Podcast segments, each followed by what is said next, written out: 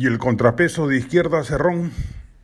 el congresista Bermejo se da el lujo de criticar públicamente una decisión presidencial, la de nombrar como nuevo canciller al embajador Óscar Maurtua,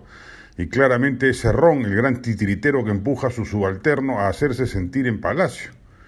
Lo que cabe preguntarse es qué pasa con los otros socios del régimen, que son Juntos por el Perú y Nuevo Perú. Han decidido desde el Congreso, desde el Ejecutivo o desde afuera, con sus respectivos liderazgos, guardar absoluto silencio respecto de los despropósitos enfebrecidos del cacique de Junín. Ya de por sí era cuestionable el incondicional apoyo que Verónica Mendoza, Marisa Glav, Indira Wilca, Marco Arana y demás líderes de la izquierda moderada del país le extendieron a una propuesta política como la de Perú Libre, que en plena campaña de segunda vuelta hacía absoluto derroche de inmadurez e infantilismo ideológico, además de mostrar un radicalismo frívolo y desplegar un profundo irrespeto por los derechos civiles que la izquierda de Juntos por el Perú y Nuevo Perú supuestamente enarbola. La gratitud por los ministerios entregados los conduce a la obsecuencia absoluta respecto de los desmanes políticos cometidos con la designación del gabinete Bellido, con sinfín de impresentables como ministros, incluido el propio Premier.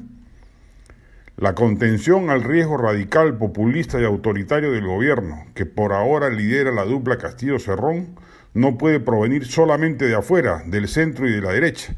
que felizmente han, entendido que su rol de vigilancia debe ser activista y pertinaz.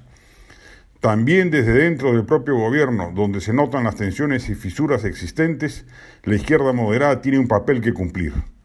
Nadie podría exigirle a Franque, Sánchez o Durán que al estilo Bermejo resuelvan sus eventuales diferencias a través de las redes sociales. En su caso, la batalla debe ser silente y persuasiva más que impositiva. Pero desde las orillas externas, Grita el silencio de los líderes sociales, políticos e ideológicos o intelectuales de la izquierda moderna que no anteponen lo que a estas alturas ya merece una crítica legítima y contundente. Si esa izquierda moderada quiere tener algún futuro político y electoral, debe saber mantener una perspectiva propia respecto del gobierno de Castillo. Y si en determinado momento las circunstancias lo ameritan, ser capaces de marcar y romper y marcar un rumbo distinto la mímesis que hasta el momento se aprecia entre el proyecto Castillo Serronista y la izquierda más centrada es deleznable.